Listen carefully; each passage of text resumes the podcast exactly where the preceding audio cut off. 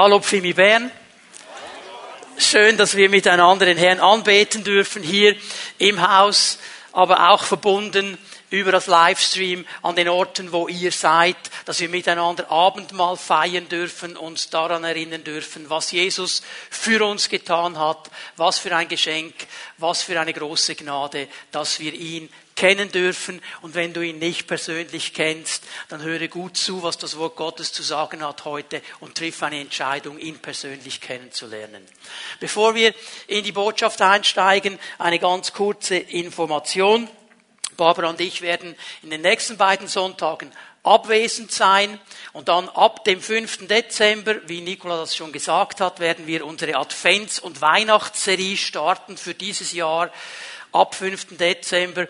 Ähm, eine wichtige Aussage über Weihnachten, die interessanterweise im Alten und im Neuen Testament kommt, die wird wiederholt, darum ist sie so wichtig.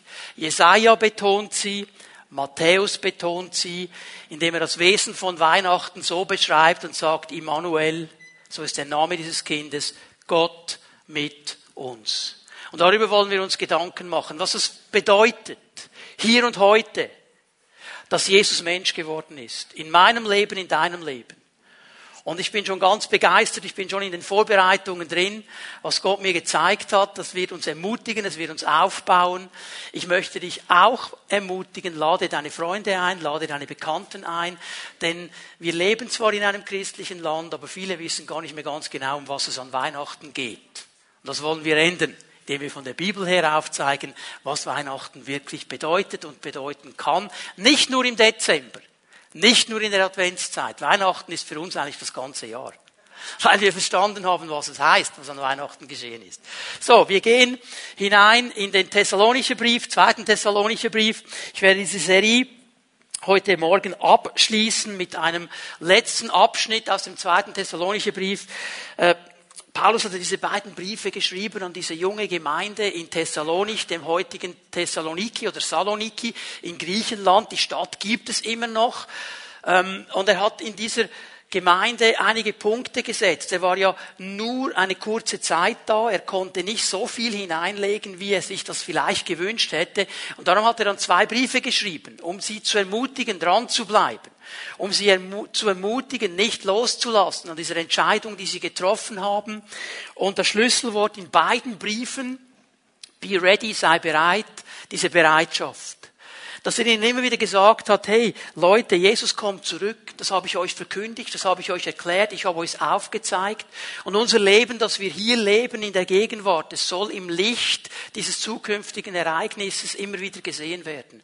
Wir sind ausgerichtet auf diesen Moment, wo Jesus zurückkommt. Und die Bibel macht es klar, dass wir als seine Nachfolger bereit sein müssen, eine innerliche Bereitschaft haben müssen. Darum geht es ihm in diesem Brief, dass diese Wiederkunft Jesu in meinem Leben heute eine Auswirkung hat, dass ich mich nämlich immer wieder dazu entscheide, ihm alle Ehre zu geben. Und wir haben einiges gesehen. Paulus wiederholt auch gewisse Dinge immer und immer wieder in beiden Briefen.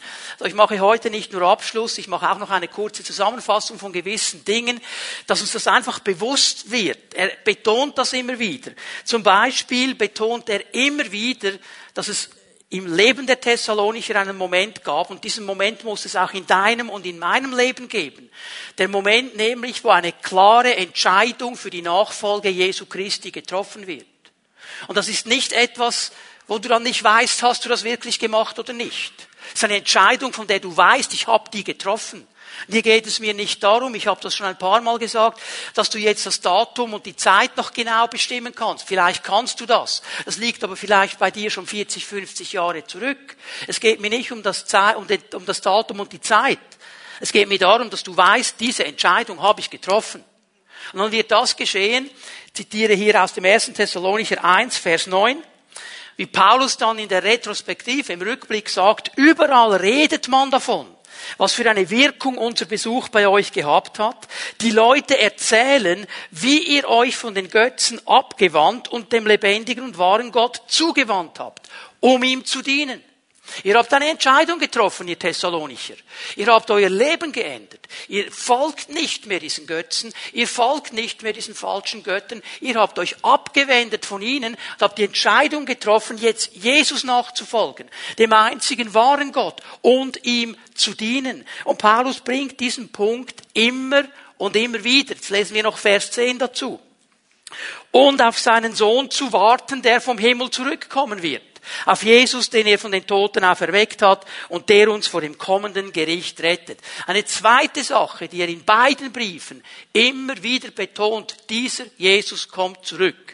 Und wenn ihr euch abgewandt habt von diesen Götzen, wenn ihr ein neues Leben lebt, wenn ihr jetzt Jesus nachfolgt, wenn ihr ihm dient, dann müsst ihr immer wissen, dass ihr auf euch warten dürft. Das muss euer Leben heute bestimmen. Und unzählige Stellen, ich werde sie gar nicht alle nennen, in beiden Briefen, er belehrt sie, er gibt Hinweise, er muss korrigieren, wo die Dinge ein bisschen falsch verstanden worden sind, weil es ihm so wichtig ist, dass die junge Gemeinde diese wichtige Wahrheit versteht. Und darum auch das Schlüsselwort Be ready, sei bereit, habe diese Bereitschaft. Jesus kommt zurück. Und eine dritte Sache, die mir aufgefallen ist, ganz neu, als ich die Briefe wieder durchgearbeitet habe, wie er immer wieder betont, was Gemeinde ist.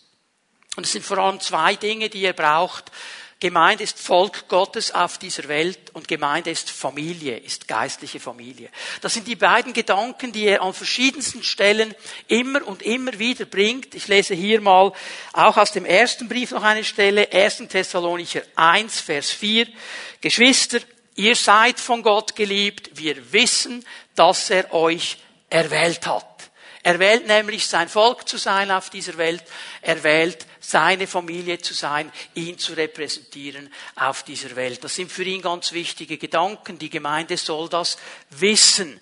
Die Gemeinde als eine Familie. Ich habe euch gesagt, dass äh, der, der Begriff Geschwister ein, ein Begriff, den Paulus gerne hat. Er braucht ihn in all seinen Briefen 70 Mal.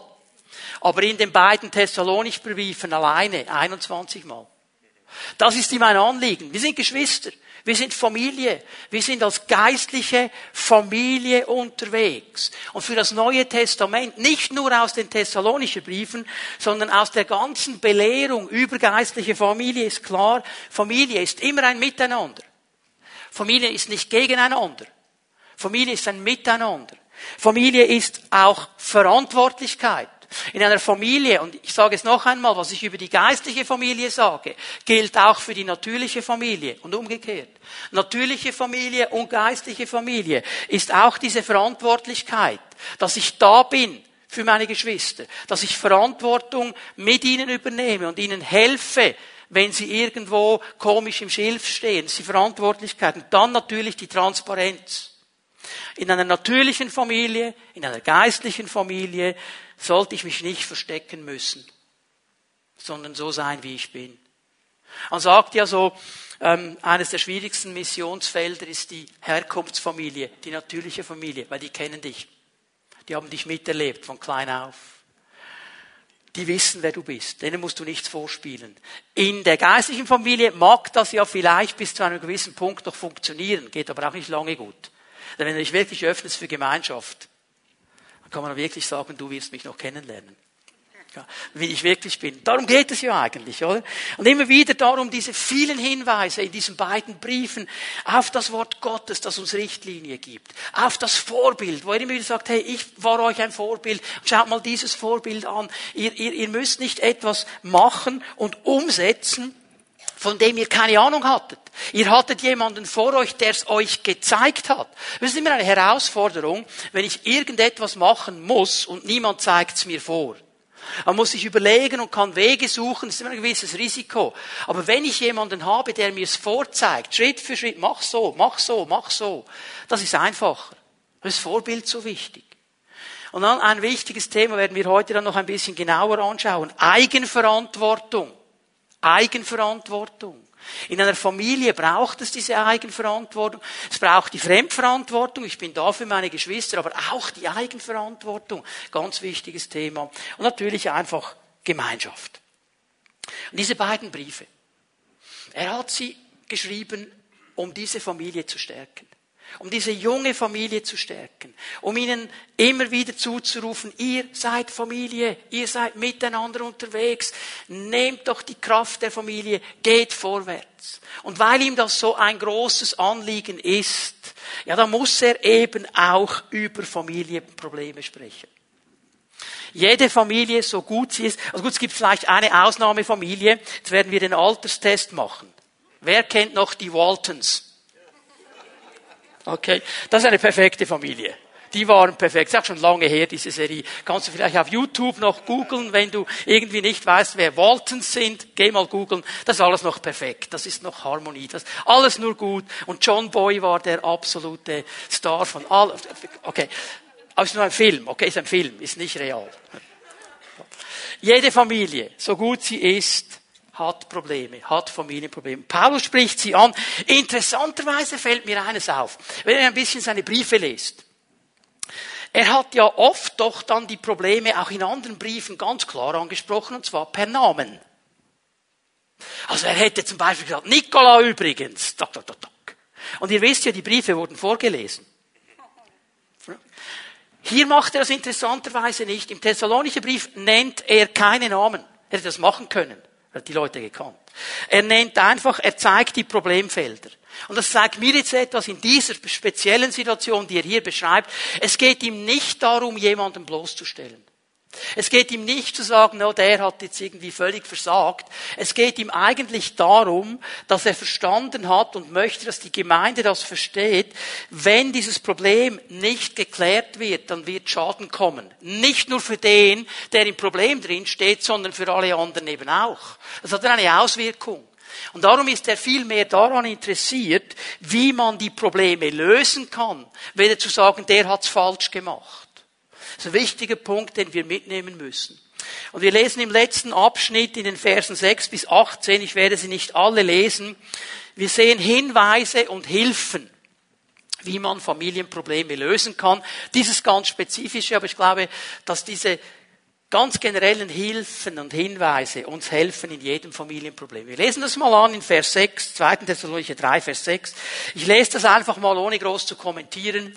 Liebe Geschwister, die Geschwister wieder, die ganze Familie, also merke hier, er schreibt nicht die Gemeindeleitung an, er schreibt sie alle an. Also ihr alle habt hier eine Verantwortung, ihr seid alle mit hineingenommen. Liebe Geschwister, im Namen unseres Herrn Jesus Christus fordern wir euch auf, euch von jedem Bruder fernzuhalten. Das wörtliche Übersetzung wäre, dich zurückzuziehen aus der Beziehung, den zu meiden, ihm nicht zu nahe zu kommen, der ein ungeordnetes Leben führt und sich nicht an die Lehre hält, die wir an euch weitergegeben haben und in der er, wie alle anderen auch, von uns unterrichtet wurden. So die, die ganz gut aufgepasst haben, die haben gemerkt, dieses Thema des ungeordneten Lebens, das habe ich doch schon mal gehört. Das ist absolut richtig, nämlich vor ein paar Wochen hier im Gottesdienst, als wir über 1. Thessalonicher 5, 14 gesprochen haben. Da hat er nämlich das Thema zum ersten Mal aufgenommen. Und jetzt scheint mir also der Punkt klar zu sein, das Problem konnte nicht gelöst werden. Er muss es noch einmal ansprechen. Und er tut es in diesem Vers 6, indem er schon mal einen Hinweis gibt auf ein Hilfsmittel, auf einen Lösungsansatz. Ich habe das mal so genannt, der erste Lösungsansatz, immer auch der beste, ist das Wort Gottes. Ist das Wort Gottes. Ich werde gleich erklären, wie das dann aussieht, aber hier möchte ich mal, dass ihr bemerkt, wie er immer wieder darauf Bezug nimmt, das, was Jesus gesagt hat und wir euch gesagt haben und euch unterrichtet haben. Er verweist auf das Wort Gottes, das die Richtlinie gibt. Das tut er ja in seinen ganzen Briefen, immer wieder, auch in den beiden thessalonischen Briefen, dass er sagt, ihr sollt das Wort ehren, ihr sollt es annehmen, ihr sollt es umsetzen. Wichtiger Punkt. Und hier geht er auf dieses familiäre Problem ein. Da gibt es offensichtlich Geschwister, die führen ein ungeordnetes Leben. Hier noch einmal ganz kurz, dieses Wort Ataktus, unter, ungeordnet, beschreibt eigentlich zwei Personengruppen. Einmal Menschen, die keine Disziplin haben und sich nicht an Ordnungen halten. Die empfinden das, was sie als Ordnung lesen im Wort Gottes, eine Option. Könnte man auch noch probieren. Können wir auch noch machen. Aber nicht als Vorgabe des Wortes Gottes. Geht so ein bisschen auch hinein in das, was wir in unserer Gesellschaft sehr gut kennen. Individualismus. Ja, für mich stimmt das oder für mich stimmt das nicht. Und dann finde ich doch eine andere Option. Das ist für Paulus ungeordnet. Ein zweiter Ansatz aber, und das scheint mir hier der wichtigere und gewichtigere zu sein, wie ich es im Zusammenhang herauslese, Menschen, die keiner Arbeit nachgehen. Die arbeiten nicht und sind faul. Die wollen nicht arbeiten, werden wir dann sehen. Und weil sie so viel Zeit haben, weil sie ja nicht arbeiten, weil sie nicht den Bürojob haben oder den Job auf der Baustelle oder zu Hause den Haushalt machen, was auch immer der Job ist, haben sie viel Zeit und diese Zeit füllen sie gerne damit, dass sie alle anderen besuchen, die arbeiten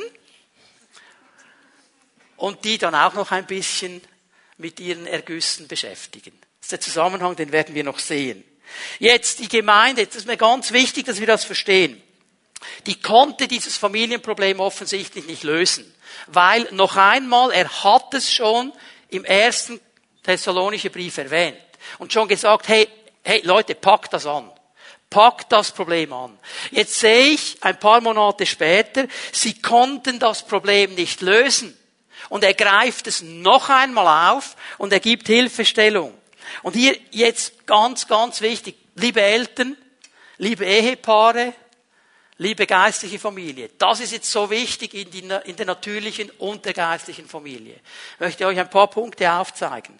Familienprobleme lösen sich nicht von selbst. Sie lösen sich nicht von selbst. Die werden sich einfach in Rauch aufgeben. Die, die kannst du nicht aussitzen.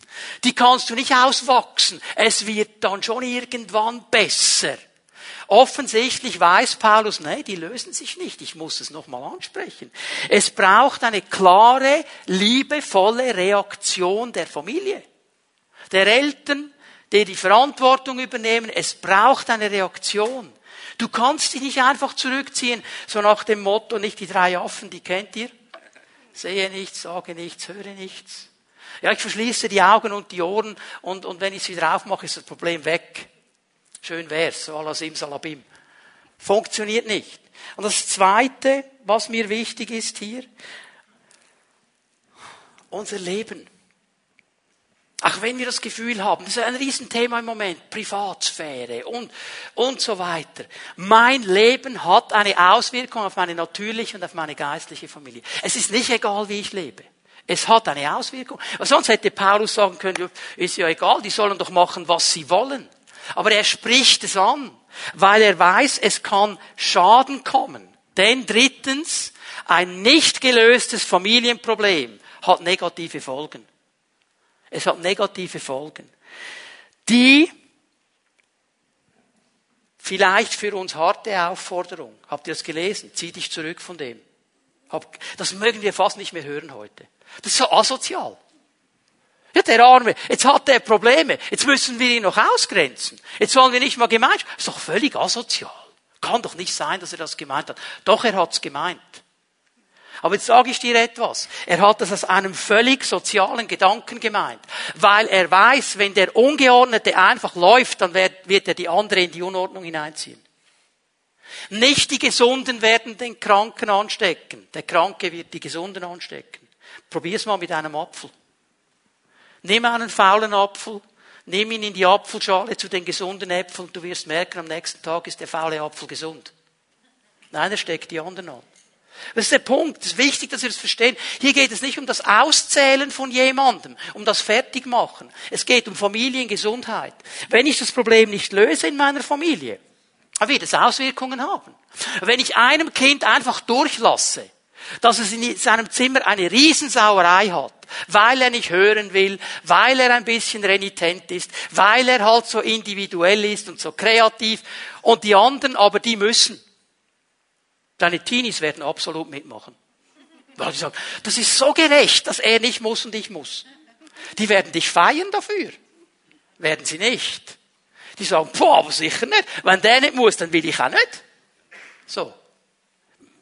Spürt ihr ein bisschen die Spannung hier. Das ist auch in der geistlichen Familie so. Und darum fordert er hier auf, angemessen zu reagieren, in die Situation hinein zu reagieren.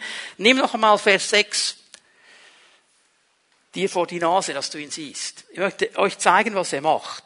Liebe Geschwister, im Namen unseres Herrn Jesus Christus, wichtig jetzt, im Namen unseres Herrn Jesus Christus, er beruft sich auf eine Autorität, die höher ist als er selber. Fordern wir euch auf, das ist jetzt sehr schön übersetzt in der neuen Genfer, eigentlich müsste man es wörtlich übersetzen, ich gebe euch einen Befehl. Im Namen unseres Herrn Jesus Christus gebe ich euch einen Befehl. Also es ist nicht einfach nur so eine Option. Befehl. Euch von jenem Bruder fernzuhalten, der ein ungeordnetes Leben führt. Warum? Und sich nicht an die Lehre hält. Nicht an das Wort hält. Er hält sich nicht ans Wort. Aber das kannst du jetzt diskutieren, wie du willst. Er hält sich letztlich nicht ans Wort. Das ist der Punkt, der Paulus hier macht. Er sagt nicht, ja, das ist ein bisschen ein Messi. Der hat ein paar Probleme in seinem Leben. Er sagt, die Ungeordnetheit, die Wurzel ist, er hält sich nicht an die Lehre. Er hält sich nicht an das Wort. Und dieses Wort, diese Lehre, die haben wir euch weitergegeben und in und er hat sie gehört und alle anderen auch. Ihr wurdet von uns unterrichtet. Wir haben diese Dinge angesprochen, okay? Also er macht hier einen wichtigen Bezug, indem er die Aufforderung, das Gebot, das er gibt, mit dem Herrn Jesus und dem Wort Gottes zusammenbringt. Warum ist das wichtig? Jesus ist das lebendige Wort. Jesus hat in seinem ganzen Leben, als er auf dieser Erde war, immer genau nach dem Wort gelebt. Er hat jede Vorgabe des Wortes gelebt. Er hat den Menschen gezeigt, wie in einem Bilderbuch, was es bedeutet, das Wort Gottes zu leben. Darum ist er das lebendige Wort. Er hat den Buchstaben, den sie kannten, den sie hatten, das Alte Testament, lebendig gemacht. Da haben sie vielleicht etwas gelesen. Liebe deinen Nächsten wie dich selbst, steht übrigens schon im Alten Testament. Jesus hat es ihnen vorgezeigt. Er ist das lebendige Wort. Seht ihr den Zusammenhang? Also er beruft sich hier auf Jesus selber, der genauso gehandelt hat. Und er macht folgenden Schluss. Wer ein ungeordnetes Leben führt, hält sich nicht an das Wort Gottes, er hält sich nicht an die Lehre. Er hält sich nicht an das, was Jesus vorgelebt hat, was wir übernommen haben und euch auch vorgelebt haben, was der richtige Weg wäre. Er hält sich nicht daran. Das ist die Problematik hier. Und jetzt gehen wir runter zu Vers 10, 2. Thessalonicher 3, Vers 10. Ich lese nur den letzten Teil. Weil hier bezieht er sich nämlich dann drauf. Wenn jemand nicht arbeiten will, soll er auch nicht essen. Wenn jemand nicht arbeiten will, soll er auch nicht essen. Wir wissen nicht, woher diese Aussage kommt. Was wir wissen aus der Theologiegeschichte, dass es bei den Juden im Alten Testament schon eine klar vertretene Lehre war von vielen Rabbinen. Und ich gehe zurück auf 3. Mo, äh, 1. Mose 3, Vers 19. Nach dem Sündenfall, im Schweiße deines Angesichts sollst du dir das Brot verdienen, das du isst. Und haben die Rabbinen gesagt, okay, also wer nicht arbeiten will, der soll auch nicht essen. Okay, das ist der Zusammenhang. Jetzt dieses kleine Wörtchen will. Wer spricht er an? Er spricht nicht Menschen an, die nicht arbeiten können, Vielleicht, weil sie eine Behinderung haben, weil sie irgendein Problem haben, sie können nicht, weil sie arbeitslos sind. Eigentlich möchten sie, sie haben aber keine Option, keine Möglichkeit. Die spricht er nicht an. Er spricht die an, die nicht wollen. Die sind einfach faul. Die wollen nicht. Ich sage, pff, geht mir doch gut, musst du nicht arbeiten. Können die anderen für mich machen? Ich gehe nicht unter. So ein bisschen diese Haltung. Und die wurde in diesem Zusammenhang hier natürlich noch ein bisschen befeuert mit diesem falschen Verständnis der Wiederkunft. Ja, wieso soll ich noch arbeiten? Jesus kommt ja eh. Paulus hat dir gesagt, es geht jetzt noch schnell. Gehe ich doch nicht mehr arbeiten, bin doch nicht blöd. Hab Besseres zu tun. Das ist ein bisschen der Hintergrund hier. Aber wichtig, ich halte hier mal fest, die wollen nicht. Und darum wird das Wort Gottes jetzt wichtig, weil das Wort Gottes eine klare Lehre vertritt über die Arbeit. Ich kann das jetzt nur in ein paar Sätzen anreißen. Das wäre eine Predigtserie für sich selber. Die Bibel hat extrem viel zu sagen über Arbeiten. Das ist eine Ordnung Gottes. Es ist sogar eine Schöpfungsordnung Gottes. Nimm dieses Wort bitte mit, wenn du die Notizen machst, eine Schöpfungsordnung. Denn Gott hat den Menschen hineingestellt in einen Garten. 1. Mose 2, 15, wenn die Stelle dann später noch lesen. Er hat ihn da hineingestellt vor dem Sündenfall und hat ihm eine Aufgabe gegeben, zu arbeiten in diesem Garten. Ihn zu bebauen, ihn zu pflegen, ihn zu schützen. Aufgabe. Vor dem Sündenfall. Also die, die dir sagen wollen, vor dem Sündenfall war alles nur Paradies und ich konnte mich da setzen und die gebratenen Tauben, die sind mir irgendwo ins Maul geflogen und da gab es diese Quellen von Wein und Gocki und was ich noch alles liebe, dann hast du das falsche Buch, mein Lieber, du bist im Schlaraffenland. Die Bibel ist eine andere Kategorie, verstehen wir? Also ganz, ganz wichtig, die haben gearbeitet. Arbeit gibt meinem Leben Sinn, Inhalt und Wert. Ganz wichtig. Arbeit gibt meinem Leben Sinn, Inhalt und Wert. Es ist wichtig, dass wir das wieder neu verstehen. Und darum greift Paulus ein. Weißt du, was mir aufgefallen ist, wenn ich nur ein bisschen ins Wort Gottes hineinschaue? Ich habe keine Berufungssituation gefunden, wo Gott jemanden beruft, der in der Hängematte hängt sagt, hey, ich bin ein absolut geistlicher Typ oder eine geistliche Typin, geht für Männer und Frauen und ich hab's voll im Griff und ich habe so eine Salbung und ich hänge mich jetzt in die Hängematte rein und ich warte, bis der Herr dann kommt und mich freisetzt. Und dann gebe ich Gas. Wie war das bei Mose? Wo war der dran, als er den brennenden Busch gesehen hat? An der Arbeit. In der Wüste. Mit den Schafen. Arbeit. Gideon Richter 6. Wo war die Berufung? Wo war der dran? Der war nicht in der Bar, in der Lounge. Der war am Arbeiten. Er war auf der Tenne und hat Weizen gedrescht. Ja, von David heißt es in den Psalmen, ich habe ihn von den Schafen weggeholt. Der war am Arbeiten. Und die Jünger, wo waren sie? Aha. Merken wir etwas? Merken wir etwas? Jetzt ist das Gefühl, wenn die Berufung kommt, bist du dann plötzlich ein Arbeitstier. Stell ich mal in Frage. Stell ich mal in Frage. Paulus, der Apostel, der große Gemeindegründer, er hat zeitweise in seinem angestammten Beruf gearbeitet als Zeltmacher. Wenn er in eine Stadt hineinkam, eine Gemeinde gegründet hat, noch kein Umfeld da war, hat er gearbeitet. Weil er niemandem zur Last fallen wollte. Und hat nebenbei Gemeinde gegründet. Arbeit ist notwendig und wichtig. Hier in Zusammenfassung des Wortes Gottes. Und durch die Ermahnung des Wortes Gottes, nur durch diese Ermahnungen schon, sollten diese Menschen, die ein ungeordnetes Leben führen, wieder in eine Ordnung hineinkommen. Weil sie verstehen, es ist die Ordnung Gottes. Sie sollen da hineinkommen, indem sie das Wort ehren, annehmen und umsetzen. Das ist der erste Ansatz. Der zweite Ansatz in den Versen 7 bis 10 habe ihn Eigenverantwortung genannt. Eigenverantwortung. Ich werde gleich genauer erklären, was ich damit meine. Neben dem Wort Gottes ist das einer der wichtigsten Punkte, diese Eigenverantwortung. Vers 7, 2. Thessalonicher 3, Vers 7. Was macht Paulus, indem er hinweist auf die Autorität, die hinter ihm steht? Warum er das überhaupt sagt? Weil nämlich Jesus das so gemacht hat, weil das Wort Gottes es so sagt, dass er verkündigt. Schau mal Vers 7. Ihr wisst doch, ihr wisst doch, also die Thessalonicher wussten ganz genau, von was er spricht. Wie ihr euch verhalten müsst, um unser Beispiel zu folgen. Wir haben, als wir bei euch waren, kein ungeordnetes Leben geführt. Also ich habe euch ein Vorbild gegeben. Ich habe euch gezeigt, wie es geht. Ich habe kein ungeordnetes Leben geführt. Ja, er weist zum wiederholten Male darauf hin, ich war ein Vorbild. Ich bin nicht einfach gekommen und habe irgendwas gepredigt und etwas anderes gelebt. Ich war ein Vorbild. Ich habe es euch vorgelebt. Wandel und Wort gehen zusammen. Paulus ermutigt durch sein Vorbild. Er sagt, ich habe das euch vorgelebt. Ihr konntet das sehen an meinem Leben.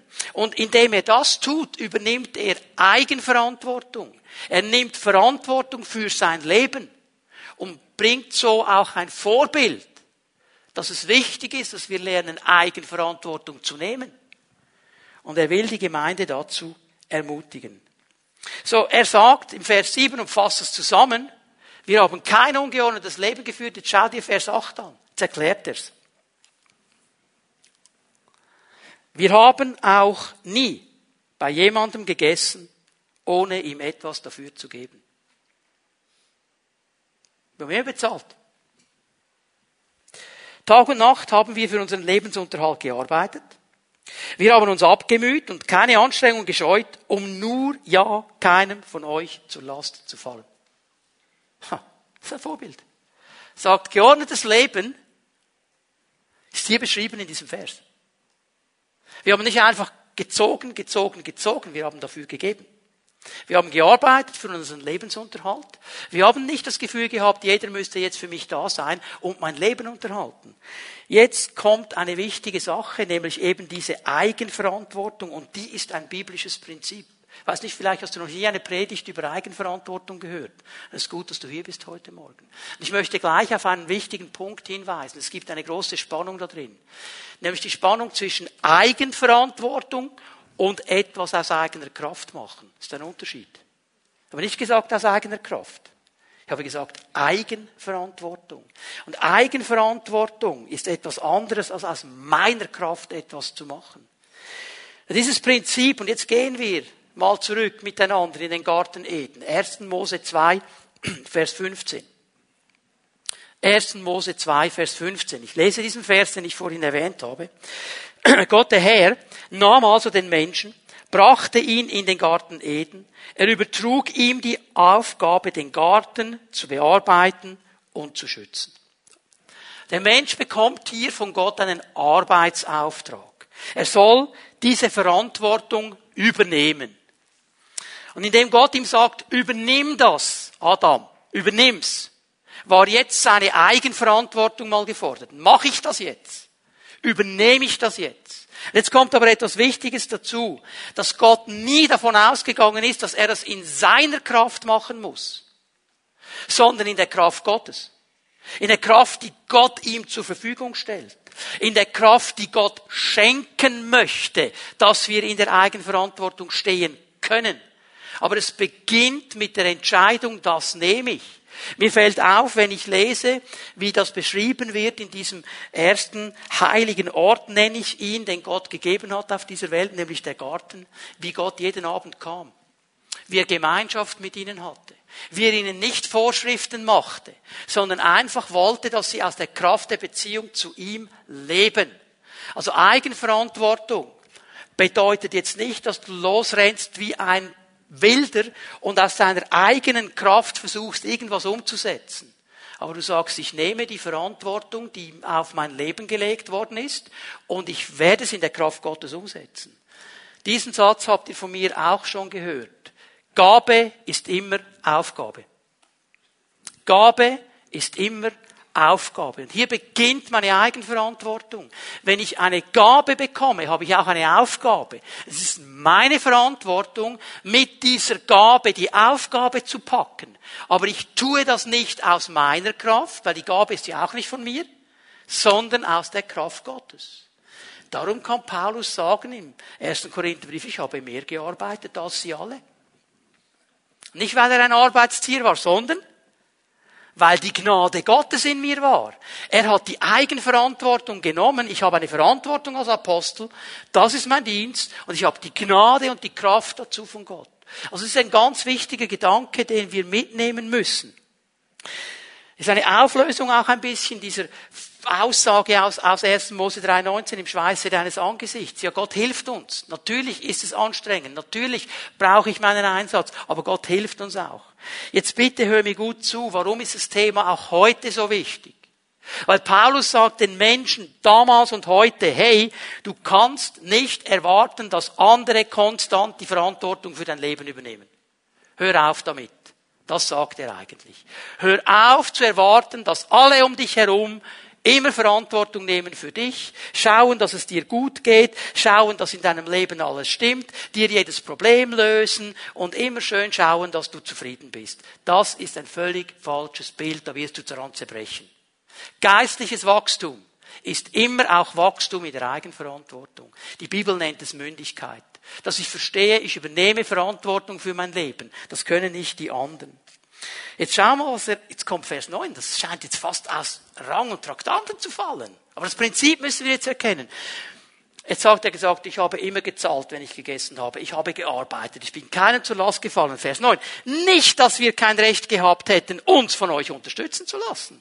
Aber wir wollten euch ein Beispiel geben, das ihr nachahmen könnt.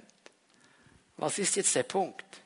Paulus übernimmt Eigenverantwortung und er verliert das große Bild nicht aus den Augen.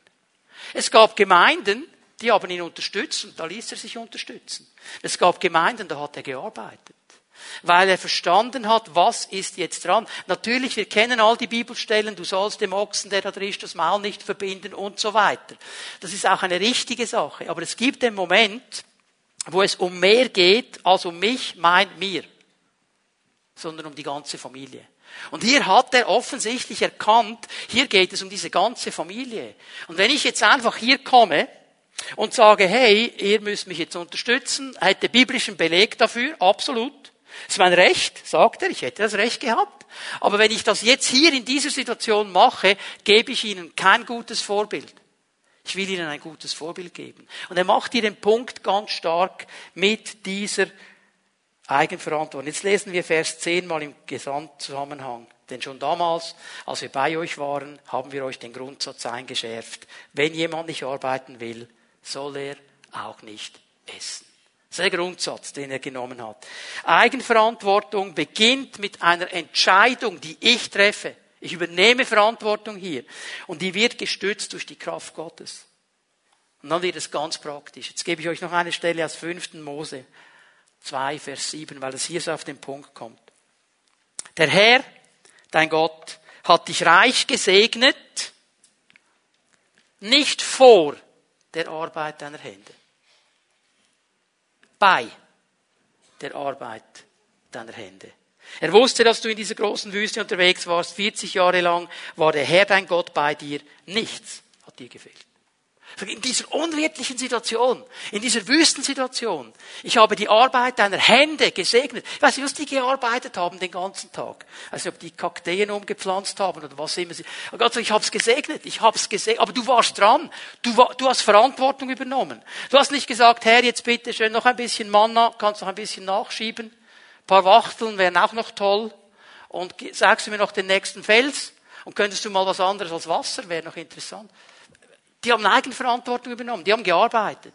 Und er sagt, ich, ich, ich segne das, ich segne das. Eigenverantwortung. Also das Wort Gottes ist eine Hilfe, um Familienprobleme zu lösen, dass wir über Eigenverantwortung nachdenken und sie auch mal fordern. Und das dritte ist ganz einfach und simpel Gemeinschaft. Gemeinschaft. Ich nenne es heilende Gemeinschaft, gesunde Gemeinschaft, wie auch immer wir das nennen wollen. Familienprobleme sind eben nicht Probleme des Einzelnen, es sind Familienprobleme. Darum nennen wir sie Familienprobleme. Ja, vielleicht ist einer der Auslöser, aber es wird zu einem Familienproblem. Hier möchte ich euch auch zwei wichtige Punkte mitgeben, die ich dann gleich am Text auch zeige. Das erste, Familie, Gemeinschaft hat den Auftrag, dem Einzelnen zu helfen. Das ist ein Auftrag, der gehört in die Familie hinein. Familie, ob natürlich oder geistlich, soll der Ort sein, wo geholfen wird. schau mal Vers 11. Jetzt müssen wir hören dass einige von euch ein ungeordnetes Leben führen und sich herumtreiben. Eigentlich müsste man hier äh, äh, wörtlich übersetzen, sich in fremde Angelegenheiten einmischen, statt einer geregelten Arbeit nachzugehen. Das ist jetzt ganz schwierig hier zu übersetzen. Paulus macht ein Wortspiel. Er sagt eigentlich, wenn man es wörtlich hölzern übersetzt, äh, es sind Leute, die nicht arbeiten, sondern herumarbeiten. Okay, um was geht es hier? Es ist ein Wortspiel und dieses Wort für herumarbeiten ist mal so umschrieben. Jemand, der keiner Arbeit nachgeht, er, er hat keine Beschäftigung und darum hat er viel Zeit. Und in dieser Zeit, die er hat, beschäftigt er jetzt die anderen. So, er geht herum, er erklärt seine Überzeugungen, mischt sich in Situationen hinein, gibt allen gute Tipps, er hat ja viel Zeit. Er kann ja von außen beobachten. Und er geht herum und beschäftigt eigentlich die anderen. Und so wird er zu einem Unruheherd. Er fängt die an zu beeinflussen, die ein geordnetes Leben führen, einer geordneten Arbeit nachgehen. Vers 12. Wir fordern alle, die sich so verhalten, im Namen des Herrn Jesus Christus mit Nachdruck auf, Ordnung in ihr Leben zu bringen, indem sie eine Arbeit annehmen und sich ihren Lebensunterhalt selbst verdienen. Sie sollen, auch hier die wörtliche Übersetzung, in Ruhe arbeitend ihr eigenes Brot essen. In Ruhe arbeitend ihr eigenes Brot essen, nicht das fremde Brot, das sie der andere gibt. Und auch nicht in Unruhe. Warum macht er diesen Punkt? Warum will er diesen Leuten helfen? Weil, und das ist das Zweite jetzt, ich habe es schon erwähnt, Familie, Gemeinschaft kann durch den Einzelnen beeinflusst werden. Vers 13, schau mal. Ihr anderen aber, liebe Geschwister, schau mal, was er jetzt sagt. Werdet nicht müde, das zu tun, was gut und richtig ist. Siehst du den Punkt? Hört nicht auf, ich kann es jetzt mal anders sagen, werdet nicht müde, ein geordnetes Leben weiterzuführen. Warum? Warum? Ja, wieso soll ich arbeiten, wenn der nicht arbeitet? Und er hat die Zeit, er kommt bei mir Kaffee trinken, bringt nicht einmal ein Stückchen mit oder es Güezi. Er geht davon aus, bei mir gibt es alles, bei mir gibt es genug Kuchen. Gibt, er, er denkt nicht einmal daran, Danke zu sagen, das ist ganz normal. Ja, bist ja mein Brüder, oder? Wir teilen dir alles. Das ist Teamwork. Er ist das Team, du bist das Work. Verstehen wir? Das, und, und, und irgendwann sagt er, ja, also bin ich, bin ich eigentlich blöd? Ich arbeite wie ein Esel und der zockt alles ab und der zockt auch ab und die kommen alle zu mir. Ja, wieso soll ich jetzt noch? Und ehe man sich's versieht, greift es um sich. Das ist der Punkt hier. Darum reagiert Paulus. Jetzt ist mir ganz wichtig. Die Verse 14 und 15 hier in diesem Text wo es dann zur Sache geht, wo er sagt, habt keine Gemeinschaft mit dem, grenzt den in einem gewissen Maße aus. Nicht hassen, aber klare Grenzen ziehen. Bitte hör mir jetzt gut zu. Wir sind so, ach, darf ich das mal so sagen? Wir haben so eine Opfermentalität, dass wir sofort ein Opfer sehen hier. Oh, der Arme. Und wir schließen sofort die Reihen und stellen uns auf die Seite dieses Armen der jetzt da ausgegrenzt wird. Jetzt bitte hör mir ganz gut zu. Diese Verse 14 und 15 gehen nicht primär gegen diese Menschen. Sie sind Schutz für den Rest. Das ist gut verstanden. Sie sind Schutz für den Rest. Weil Paulus, der hat doch keine Animositäten gegen diesen Typen. Der hat doch nichts gegen die. Ja, vielleicht, dass sie nicht in der Ordnung Gottes leben, aber sonst nichts.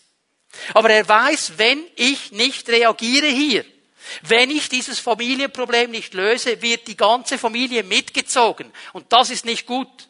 Darum reagiert er. Schaust du dir mal von dieser Seite an. Es ist ganz, ganz wichtig, dass wir das verstehen. Wenn wir diese Probleme nicht angehen, dann wird es Schaden bringen für die ganze Familie.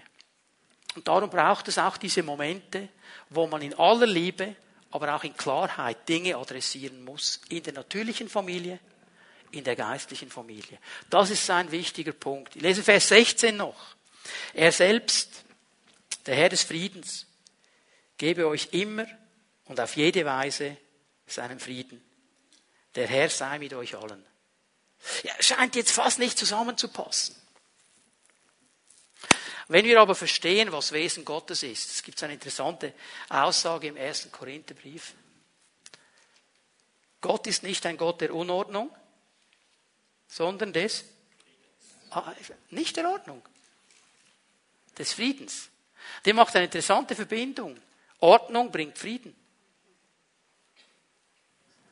Und darauf geht er hier ein. Der Herr des Friedens, der Herr der Ordnung, gebe euch immer und auf jede Weise seinen Frieden. Der Herr sei mit euch allen. Er weiß, wenn wir diese Ordnungen des Wortes Gottes einhalten, und ja, Hand aufs Herz. Es gibt Aussagen in diesem Wort Gottes drin, da muss ich viel Aufwand leisten und Einsatz leisten. Da würde mein Fleisch sagen, gibt es irgendeine Abkürzung? Da gibt es nicht. Ich halte mich an die Ordnung. Aber auch wenn es dann mit Anstrengung verbunden wird, kommt es schlussendlich in diesen Frieden hinein. Das ist sein Ziel. In allen Herausforderungen, seien sie extern oder intern, soll die Familie Gottes von diesem Frieden Christi geleitet sein. Ihr wisst ja, die haben auch Verfolgung gehabt, die wurden angegriffen von außen und sie sollen diesen Frieden haben. Und ein Leben in Bereitschaft ist ein Leben in diesen Ordnungen Gottes. Wir werden Frieden haben. Und wenn wir als geistliche Familie die Ordnungen Gottes leben, dann werden wir ein Zeugnis sein. Untereinander und für die Welt. Weil die sehen das ganz genau. Wir wissen, Jesus kommt zurück. Und darum sollen wir dieses Leben so leben. Wir sollen das Leben in dieser Bereitschaft, das Leben in der Nachfolge, dieses Erwarten. Jesus kommt zurück. Und darum soll mein Leben geprägt sein von Eigenverantwortung. Weil dieser Herr hat Dinge in mein Leben hineingelegt und in dein Leben hineingelegt, von denen er sich wünscht, dass wir sie in Eigenverantwortung anpacken und vorwärts gehen. Auch das ist ein Zeugnis gegenüber der Welt. Du kannst mal ja, mit Chefs reden. Ich weiß nicht, wie viele Chefs das du kennst oder HR-Leute. Kannst sie mal fragen, welchen würdest du am liebsten anstellen? Der mit Eigenverantwortung oder der ohne? Die werden alle die nehmen ohne, oder? Werden sie nicht? Ja, warum? Warum? Weil sie wissen, wie wichtig das ist. Und manchmal habe ich das Gefühl, in der Gemeinde, aus einem falschen geistlichen, komischen Harmoniebedürfnis, geben wir dem allen Raum. Nein, wir haben einen Auftrag. Liebevoll miteinander den Weg zu gehen, dass wir mehr und mehr in die Ordnungen Gottes hineinkommen. Und es beginnt mit einer ganz einfachen Frage. Bist du bereit? Das ist die Frage, bist du bereit, deinen Teil hier hineinzugeben, in einer natürlichen, in einer geistlichen Familie, dass dieses Volk Gottes, diese Familie Gottes an Strahlkraft und Zeugniskraft in unserer Welt zunehmen kann.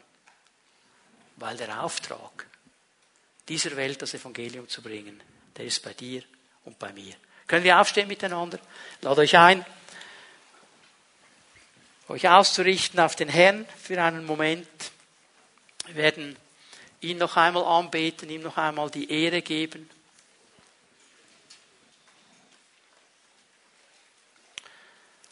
Und ich möchte dich bitten, für einen kurzen Moment dich zu öffnen für den Heiligen Geist, der hier ist. Und stell ihm doch die Frage heute Morgen, zum Heiliger Geist, welchen Punkt setzt du in meinem Leben heute Morgen? Welchen Punkt setzt du in meinem Leben? Ich weiß, wenn wir so eine Botschaft hören, dann fallen uns so schnell zwei, drei Geschwister ein, die das jetzt hätten hören sollen. Aber hör doch mal für dich. Hör mal für dich. Wo fordert er dich heraus?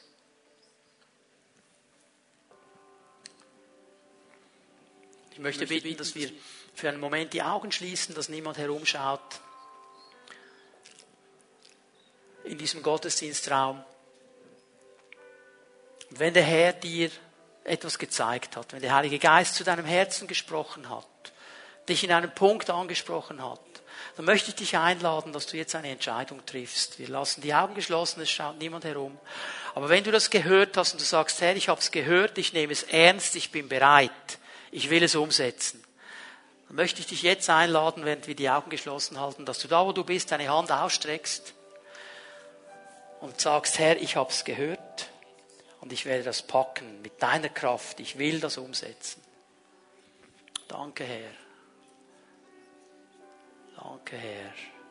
Danke dir für deinen Segen und für deine Gegenwart. Wir wollen das so machen, dass wir den Herrn jetzt noch einmal anbeten ihm noch einmal Lobpreis geben. Während wir das tun, werden Pfimiet Home-Leiterinnen und Leiter hier nach vorne kommen.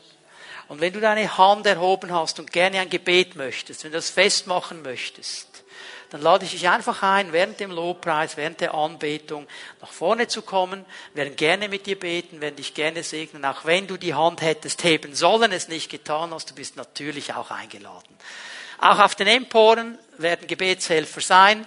So wir beten Jesus an, Bitte, liebe Pfimiet Homeleiter, macht euch bereit und du darfst jetzt gerne Segen von Gott empfangen.